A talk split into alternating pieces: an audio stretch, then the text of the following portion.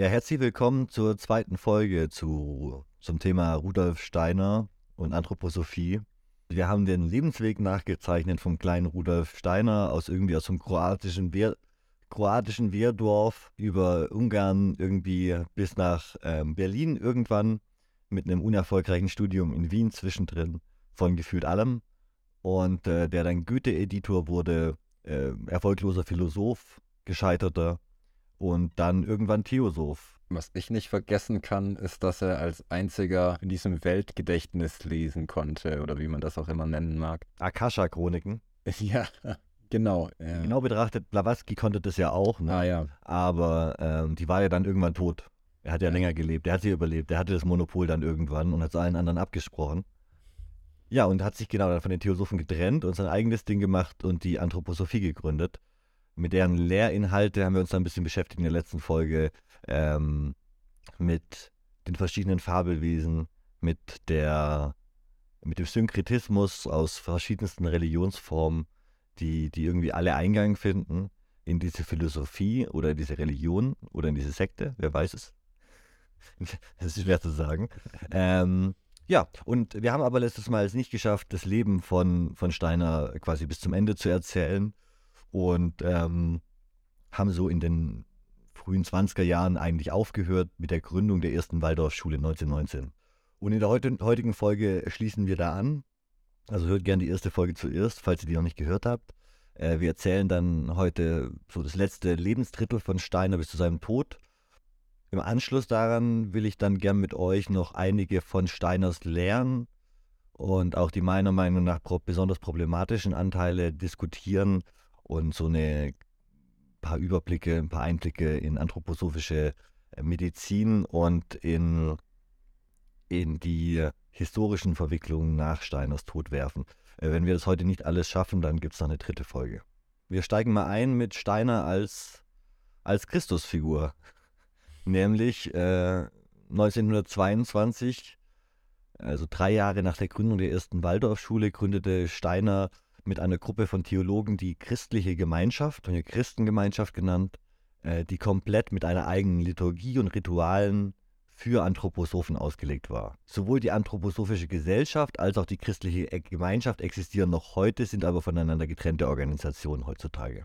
Ja, Wirklich? Die Christengemeinschaft versteht sich als freie Kirche ohne Dogmen. Deshalb ist es relativ schwer, ihre Lerninhalte festzulegen oder irgendwo auch was genau festzunageln. Jedoch stammen ihre liturgischen Texte mit dem neu gefassten Credo im Wortlaut von Steiner und werden als unantastbar betrachtet. Steiners hat nämlich seine eigene Christo Christologie geschrieben, sein fünftes Evangelium, und hatte die Ansicht, dass er die Reinkarnation von Jesus Christus sei, was auf die Überraschung, Ablehnung durch die bestehenden christlichen Kirchen getroffen hat. Das fanden die irgendwie nicht so lustig, dass da auf einmal Steiner rumläuft und sagt, ich bin jetzt eigentlich der neue Christus. Ähm, in der Christologie von Steiner finden sich so Sachen wie, dass eigentlich zwei Jesus-Kinder gegeben hätte.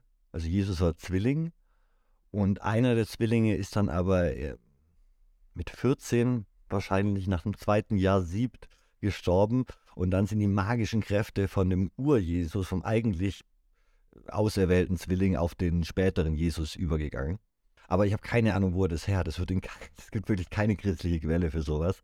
Der hat er sich einfach, das hat er in der Akasha-Chronik gelesen, ne? Kann man nichts sagen. Weiß nur er. Äh, trust me, Bro. Religionssoziologisch wurde die Christengemeinschaft im 20. Jahrhundert als Sekte eingestuft. Die Christengemeinschaft selber widerspricht natürlich dieser Klassifizierung, aber in Wissenschaft und Forschung ist da eigentlich Konsens darüber. Der Großteil der Zeitgenossen Steiners reagierte vor allem dann, nachdem er sich selber auch nochmal zu, zum, zur Reinkarnation von, von Jesus ausgerufen hat, mit Häme auf seine Publikation.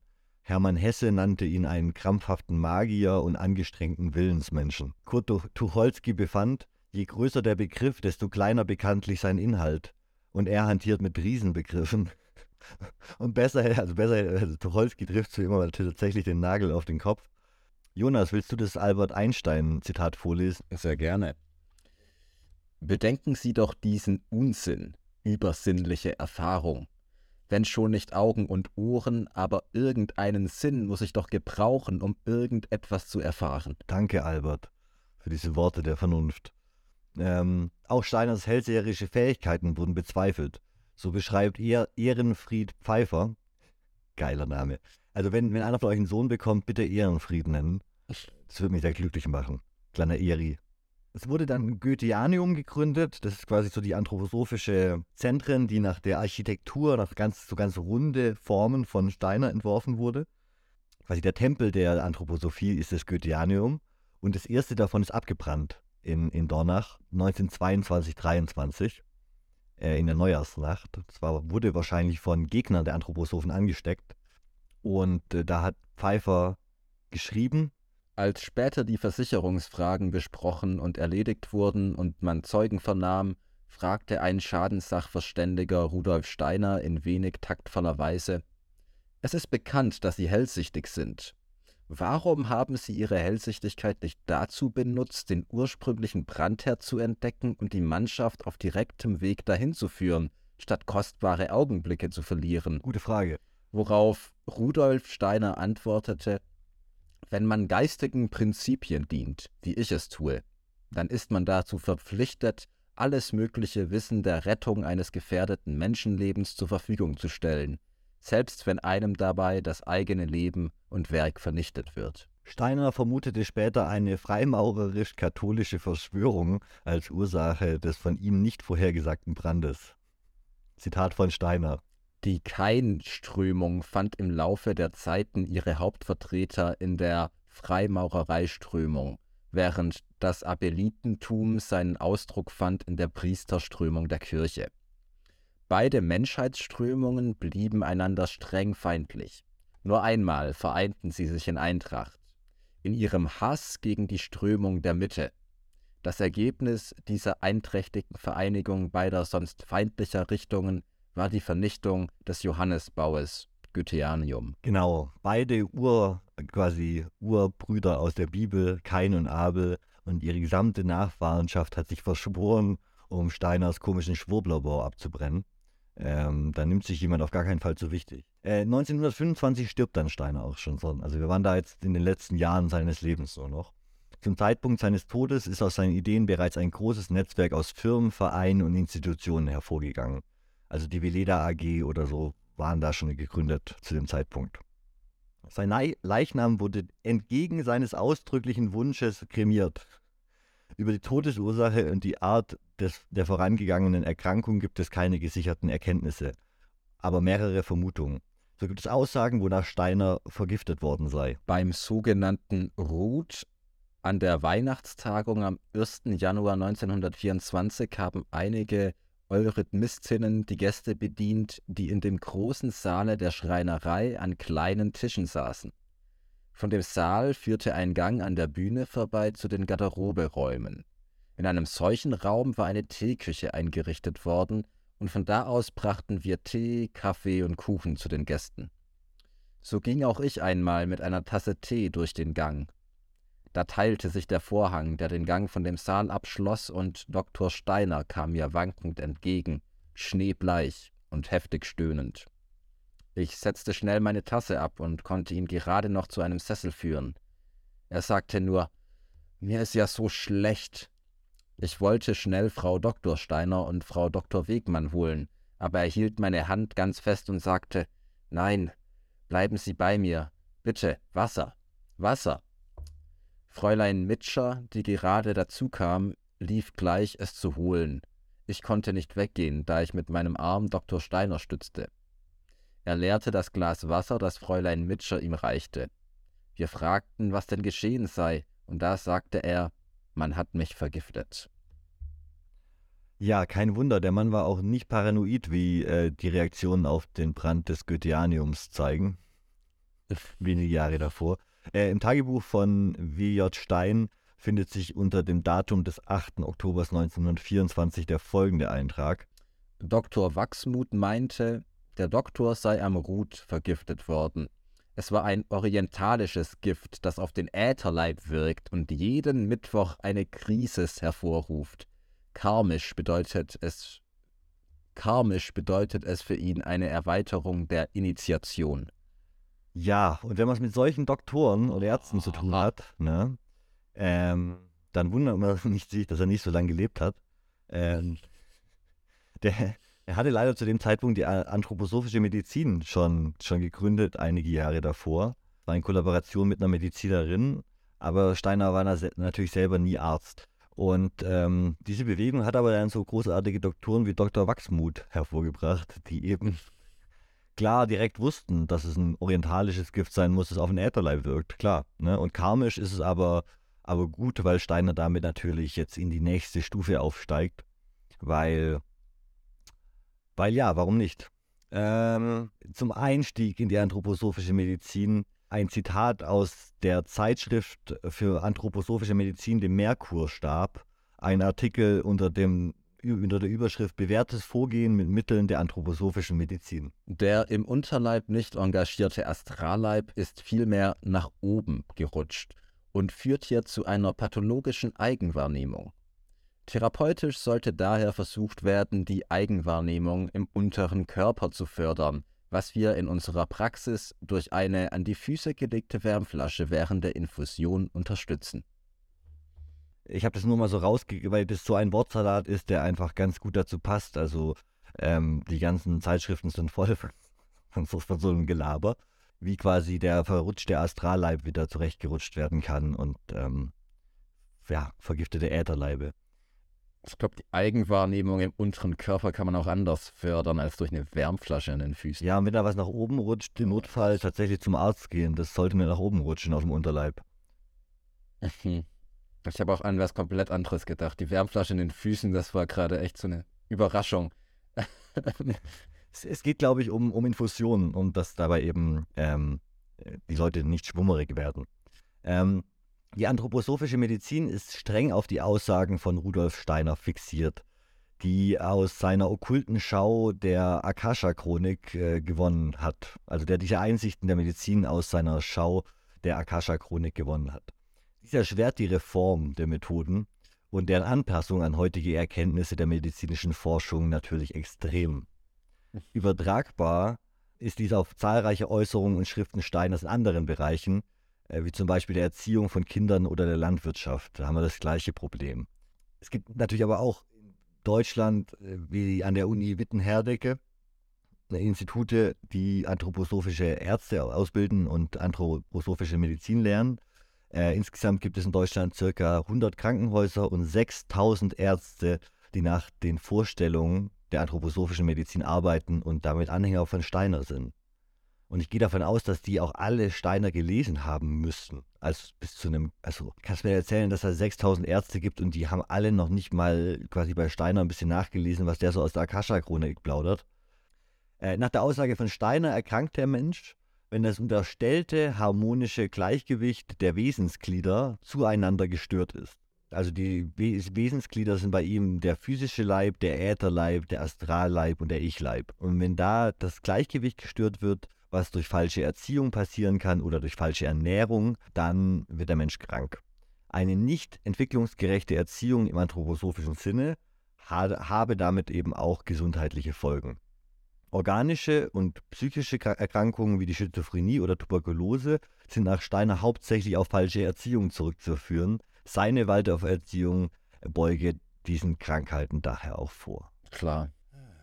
Finde ich schon allein deswegen schrecklich, irgendjemand sowas zu erzählen. Wenn du ein schizophrenes Kind hast oder ein Kind mit Tuberkulose und es dann 1920 hattest, dann läuft der Steiner über den Weg und sagt so, das ist kein Wunder, das ist nicht bei mir in den Kindergarten geschickt, ne? Weil, ne, das ist natürlich auch alles Karma, das ist das Problem. Ne? Wenn du ein Kind mit Behinderung vielleicht gebärst, äh, dann ist das quasi das, das Karma das, das, der, der, der Seele des Kindes aus dem vorigen Leben. Ein mittelalterlicher können, finde ich, so Vorstellung eigentlich nicht sein, was Krankheit und sowas angeht. Alle Krankheiten werden aus anthroposophischer Sicht entsprechend den vier Wesenskräften in vier Typen eingeteilt. Jonas, ich übergebe. Da haben wir den physischen Leib, der skleroseartig ist, den Ätherleib, der geschwulstartig ist, der der Astralleib, der entzündungsartig ist, und den Ich-Leib, lähmungsbedingt. Wenn eines dieser vier Wesensglieder zu stark überwiegt, dann, laut Steiner, gerät das gesamte System aus dem Gleichgewicht. Bei entzündlichen Krankheiten sei das leiborientierte seelische Erleben verstärkt, weil der Astralleib zu tief in den belebten Organismus eingreife. So entstehe, um nur ein Beispiel zu nennen, Krebs, wenn ich und astralischer Leib zu stark im Nervensinnesystem wirken, diese sich dann in das Stoffwechselgliedmaßensystem hineintreiben. Ah ja, ah ja. wenn man es nicht versteht, dann benutzt man ganz große Worte und beschreibt es damit. Aber wenn ich jetzt Krebs habe, dann will ich halt hoffentlich hoffen, dass mein Arzt nicht anthroposophisch irgendwie ausgebildet wurde. Weil wenn der glaubt, das ist ein Problem von meinem Astralleib, dann sind meine, also mein Gott, dann kriege ich, dann, dann hätte ich, hätte ich mehr Angst nochmal, weißt du?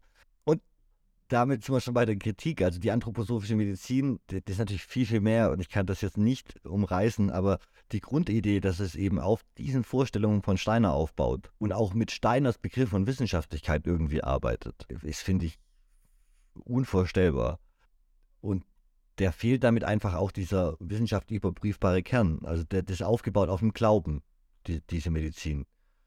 Viele der Aussagen sind von Grund auf gar nicht falsifizierbar, weil die halt Steiner in der Akasha-Chronik gelesen hat und da, ne? Anthroposophische Ärzte müssen zwangsläufig über Sinne verfügen, die über die der Physiologie bekannten Sinne hinausgehen. So sollen der Ätherleib dem Anthrosophie Eingeweihten als hellrosafarbene Aura, der Astralleib als rot-violette und der Ich-Leib als blaue Umhüllung des Menschen erscheinen. Jegliche Aura bilde um den physischen Leib eine farbige, eiförmige, bewegliche Wolke und sei der übersinnliche und sichtbare Ausdruck für die Wesenheit des Menschen.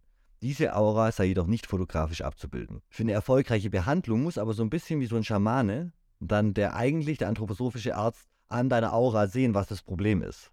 Mhm.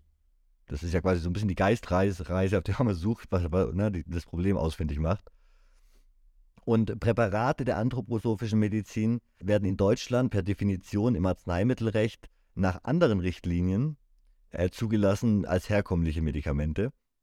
Genauso wie bei, bei der Homöopathie muss kein Wirksamkeitsnachweis erbracht werden dabei. Also sie müssen nicht beweisen, dass diese Medikamente, die sie da produzieren und verabreichen, irgendeinen äh, reellen Nutzen haben. Äh, Steiner war damals sehr großer Impfgegner, schon ein großer Gegner der frühen, also das, das Inokulieren, das Impfen kam quasi zu der Zeit Steiners äh, auf. Und ähm, Steiner war da von Anfang an ganz groß dagegen und es zeigt sich eben auch heute an den äh, Querdenken-Aufmärschen in Süddeutschland. Da waren eben sehr viele Anthroposophen dabei und auch hier in Berlin waren sehr viele süddeutsche Anthroposophen unterwegs, muss man sagen.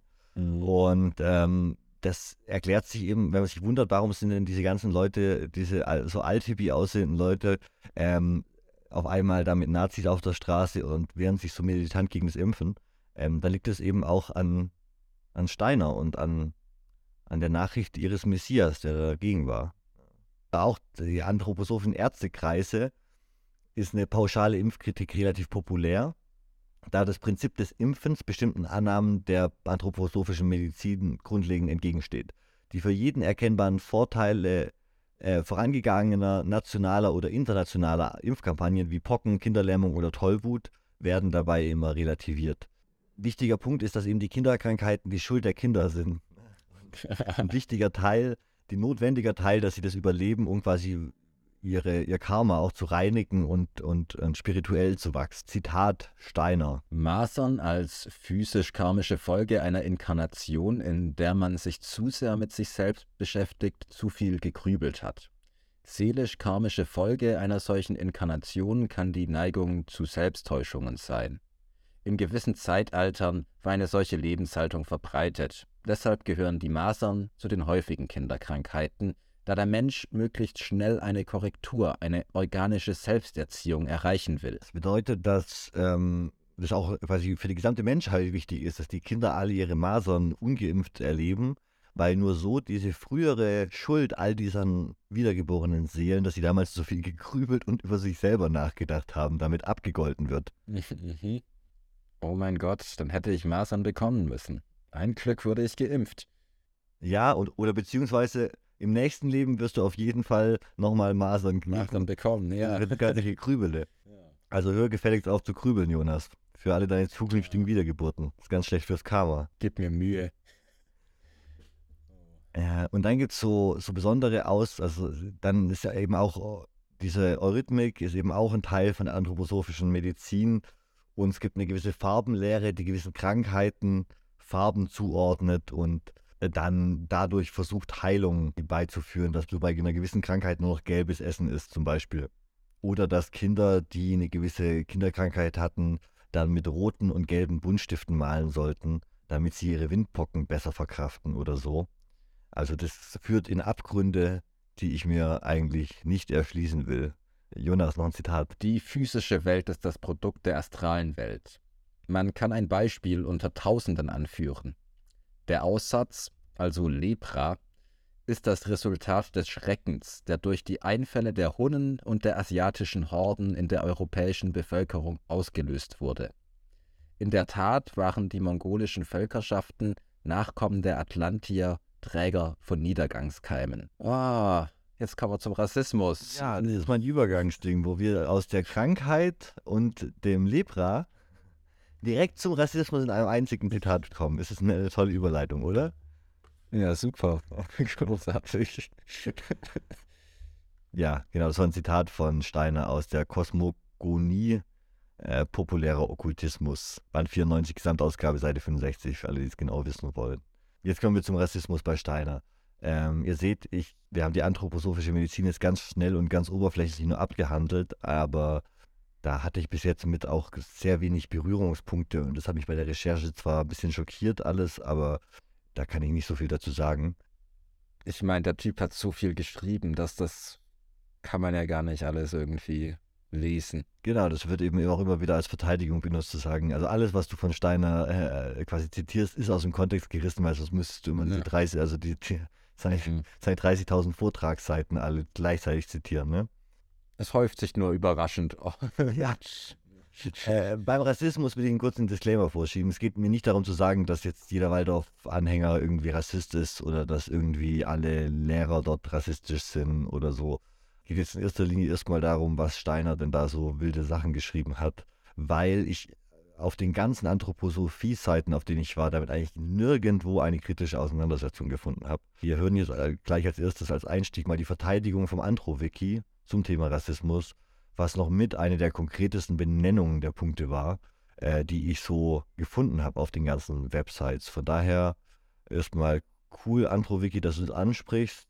Weniger cool die Verteidigung. Wir hören es uns mal an, Jonas. Der Rassismusvorwurf beruht auf einem Missverständnis der Schilderung von Weltentwicklungsstufen mit demjenigen, was allgemein unter dem Begriff der Rasse heute verstanden wird. Steiner gliedert die Menschheitsentwicklung in unterschiedliche Epochen, die von je einer Wurzelrasse dominiert waren. Der polarischen Wurzelrasse, der hyperboreischen Wurzelrasse, Lemuriern, Atlantiern, der arischen, nicht zu verwechseln mit dem nationalsozialistischen Begriff Arier, oder nachatlantischen Wurzelrasse, welche die gegenwärtige Entwicklungsphase seit etwa 7000 v. Chr. repräsentiert. Wobei der Begriff Rasse hier laut Anthroposophen nur im übertragenen Sinne aufgefasst werden darf, da nur drei der fünf von ihm benannten Wurzelrassen auf der Erde verkörpert gewesen seien. Statt von Wurzelrassen solle man daher von großen menschheitlichen und erdgeschichtlichen Entwicklungsepochen sprechen. Das ist ziemlicher Dünnschiss. What the fuck? Soll, sollte man wirklich von großen menschheitlichen, erdgeschichtlichen Entwicklungsepochen sprechen? Also, ja, was das für ein Riesennonsens ist, äh, bitte, wer von euch will einsteigen? Ja, das Problem ist, dass wir halt die Begriffe mit Arier und Rasse vor allem aus dem Nationalsozialismus kennen aber so die Anthroposophie und Theosophie haben die Begriffe halt popularisiert und jetzt zu sagen, ja, wir meinen was völlig anderes, ist sozusagen wie, ich nenne dich das N-Wort, aber ich meine es nicht böse oder so. Also die Theorie Steiners wird auf gar keine Art und Weise hinterfragt, es wird nur oberflächlich versucht, die Begriffe einzuordnen, warum Wurzelrasse kein böses Wort ist quasi. Aber ähm, warum dieses Geschichtsbild vielleicht trotzdem problematisch ist und so wird also gar nicht behandelt. Ähm, generell gibt es frühe Beispiele für die Zweischneidigkeit Steiners beim Thema äh, rassistische per Perspektiven von Steiner. 1905 gab es zwei Vorträge, die Steiner in Berlin hielt. Äh, in dem einen dieser Vorträge mit dem Titel Brüderlichkeit und Überlebenskampf distanzierte sich Steiner von Sozialdarwinismus und ähnlichen Strömungen und rühmte sich der rhetorisch antirassistischen Ausrichtung der Theosophie. Wichtig hier ist die rhetorisch antirassistische Ausrichtung und stellte seine eigenen Lehren als eine fortschrittliche und tolerante Version der Esoterik dar. Der andere Vortrag, der zweite, der zwei Wochen zuvor am gleichen Ort gehalten wurde, trug den Titel Grundbegriffe der Theosophie, die Rassen der Menschheit. Hier erläuterte Steiner die Grundlagen seiner Rassentheorie, die auf dem damals herrschenden theosophischen Konsens basierte. Er vertrat eine spezifische Auffassung von Brüderlichkeit, die im Widerspruch zum Begriff der Gleichheit steht, und verband diese mit einem klaren Postulat der Rassenungleichheit. Er betonte, Zitat, wie unterschiedlich die natürlichen Fähigkeiten, wie unterschiedlich die Talente der einzelnen Rassen sind. Steiner räumte dann ein, die Menschen empfinden es oft als eine Ungerechtigkeit der Natur, dass die einen zu einem Dasein in einer Rasse verurteilt sind, die weit unten steht, während die anderen zu einer scheinbar vollkommenen Rasse erhoben werden habe ich mich noch nie so gefragt, fragen sich, glaube ich, nur Nazis so. Äh, okay. Yes. Also heutzutage, meine ich. Äh, Steiner erklärte diese scheinbare Ungerechtigkeit, indem er sich auf die Lehre der Reinkarnation berief. Jeder von uns durchläuft die verschiedenen Rassenstufen. Und der Durchgang bedeutet eine fortschreitende Entwicklung für die individuelle Seele. Im weiteren Verlauf des Vortrags stellte Steiner klar, dass, der rassische For dass es rassischer Fortschritt für, den, für die einen und Rückschritt für die anderen bedeutet. Ein Fortschritt in den menschlichen Fähigkeiten kann nur dann eintreten, wenn bestimmte sogenannte höhere Grade der menschlichen Existenz auf Kosten des Rückschritts von früheren Entwicklungsstufen erreicht werden. Steiner betonte, dass nur die fortschreitende Rasse in der Lage ist, sich in geeigneter Weise aufwärts zu entwickeln. Diejenigen, die nicht fortschreiten, werden hingegen dekadent. Unsere Vorfahren waren anders strukturiert als wir heute, und die, die sie zurückließen, waren mit Bedingungen konfrontiert, die sie nicht ertragen konnten. Sie mussten sich daher nach unten entwickeln. Sie fielen in die Dekadenz, sie degenerierten. Ja, also dieser, diese Idee von Steiner, dass man quasi durch die Reinkarnation ja sowieso jeder mal alle Rassenstufen durchlebt und es deswegen vollkommen fair ist, dass es da diese gottgegebenen Ungleichheiten gibt, ist natürlich zutiefst kolonial ja. auf der einen Seite, zutiefst rassistisch und zum Gleichen führt es dann dazu, dass in England irgendwann in den äh, vor ein paar Jahren eine Umfrage eben durchgeführt wurde, wo die Leute ankreuzen konnten, was für eine Ethnie sie sich zurechnen und dann verschiedene Waldorfschullehrer alle erst angekreuzt haben, weil sie ja schon alle verschiedenen Staaten durchlaufen haben, jetzt wo sie weiße Engländer sind und quasi ähm, die höchste Rassenstufe nach Steiner erreicht haben. Und ähm, ja. Das ist ein gutes Zeichen für die Welt. Alle können Arier werden. Genau. Nach Steiner. Genau, das, das ist Steiners ja. große antirassistische äh, Nachricht. Auch ihr könnt eines Tages weiß werden, ihr müsst nur sterben. What the fuck? Ja. Äh, Steiner bemerkte zwar, dass wir in der Zukunft andere Wege zu beschreiten haben werden als die der Rasse, aber Steiners Fokus lag trotzdem auf der Funktion der Rasse in der heutigen Welt Zitat, jeder Mensch geht von Rasse zu Rasse. Diejenigen, die junge Seelen sind, inkarnieren sich in die Rassen, die auf früheren Rassestufen zurückgeblieben sind. Er ist einfach eine alte Seele, der weiße Mann. In der anthroposophischen Auffassung von der spirituellen Bedeutung der Rasse standen diese beiden Prinzipien nicht im Widerspruch zueinander. Im Gegenteil. Ein richtiges Verständnis des hierarchischen Charakters der rassischen Evolution war in Steiners Augen notwendig, um das Ziel der universellen Brüderlichkeit wirklich zu verstehen. Unsere eigenen Seelen lebten einst innerhalb der atlantischen Rasse, und sie haben sich zu einer höheren Rasse entwickelt. Das gibt uns ein Bild der Evolution der Menschheit bis in unsere Zeit.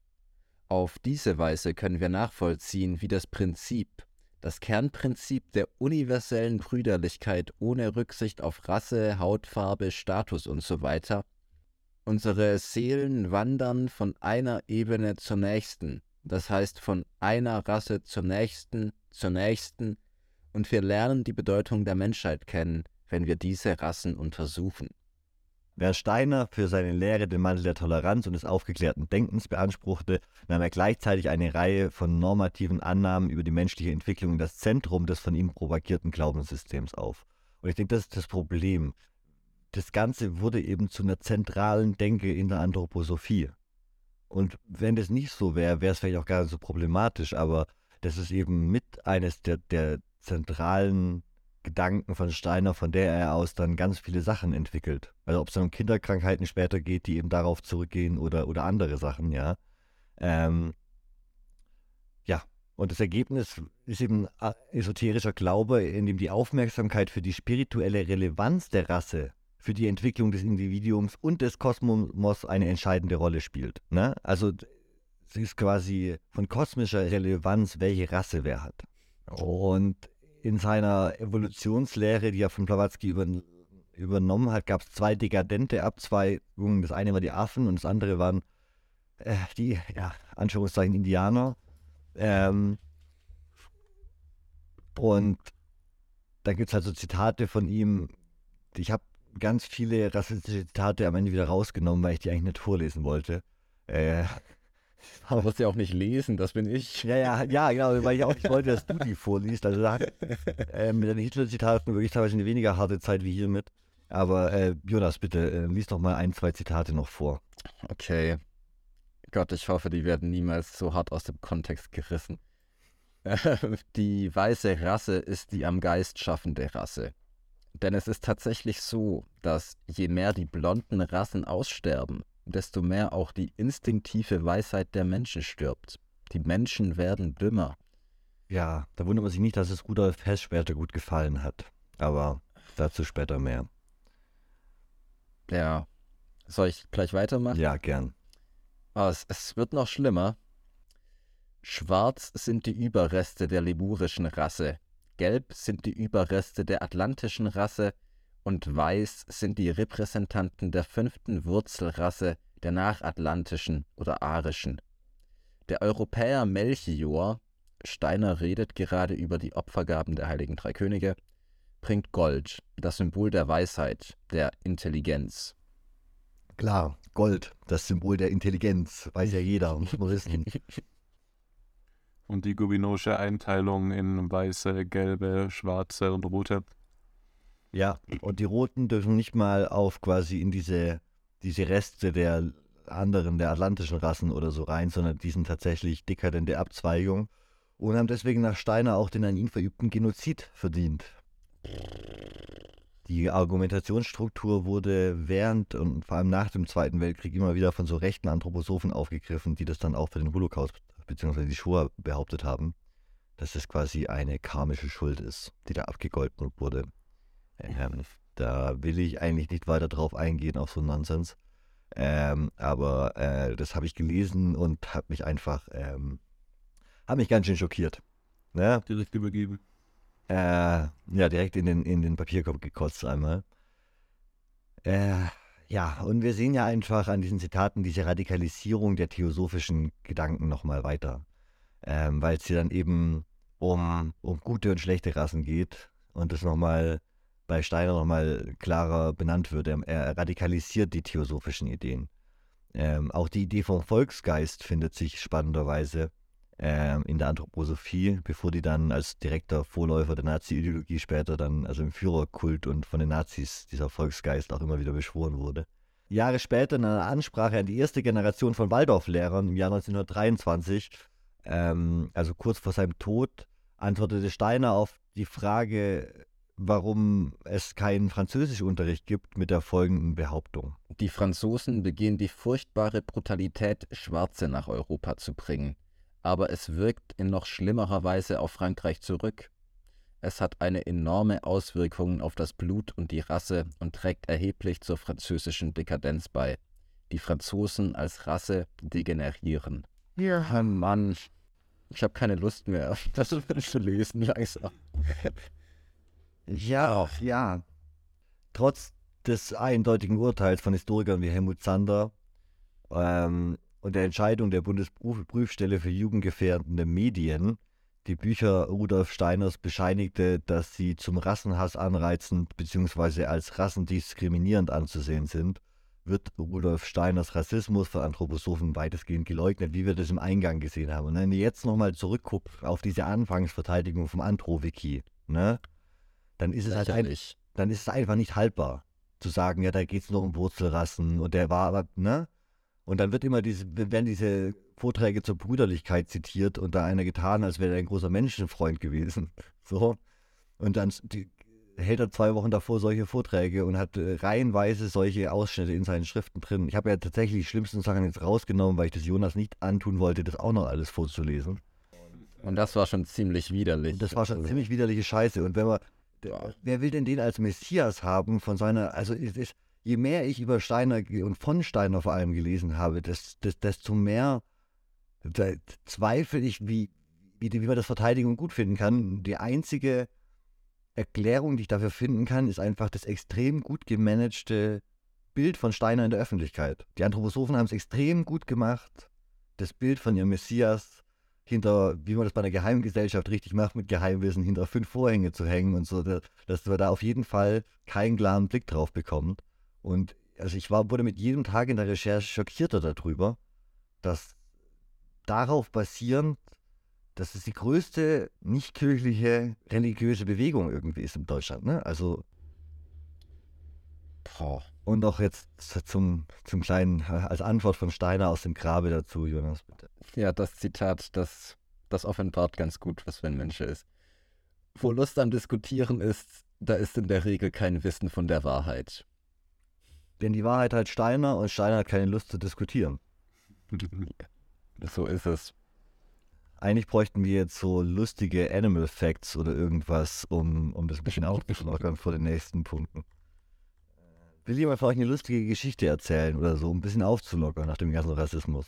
Fällt mir schwer und ich sehe ja, wie es weitergeht. Ei. Ja. Es, es, es wird ja nicht angenehmer, ne? Aber ich verstehe es auf jeden Fall, äh, wie du in deiner Recherche äh, so wütend werden konntest und äh, wie kann denn das sein, dass da Leute reihenweise ihre Kinder in die Waldorfschule schicken? Ja, über Waldorfpädagogik ja. haben wir doch überhaupt nicht geredet. Also hört euch den Waldorfsalat-Podcast an. Ähm, da, da ist sehr guter Input von Leuten, die damit selber in Kontakt waren, jahrelang. Es ist mir ein Rätsel, weil ich jetzt keine, ich habe keine einzige Lehre von Steiner bei meiner Recherche jetzt irgendwie, wo ich drüber gestolpert bin und dachte, oh, das ist aber was Sinnvolles, oh, da kann man aber mal was mitmachen. Das ist mal wirklich gute Weisheit für den Alltag oder irgendwas, wo ich dachte, da kann man was von mitnehmen oder so. Nee. Warum sind die Leute so vernarrt in diesen Mann? Ich, ich verstehe es nicht. So schlaue Sachen hat er nicht gesagt. Äh, wir hoffen, ihr habt es genossen. Wir sehen uns in der nächsten Folge. Folgt uns auf YouTube, Reddit und Patreon und bis bald.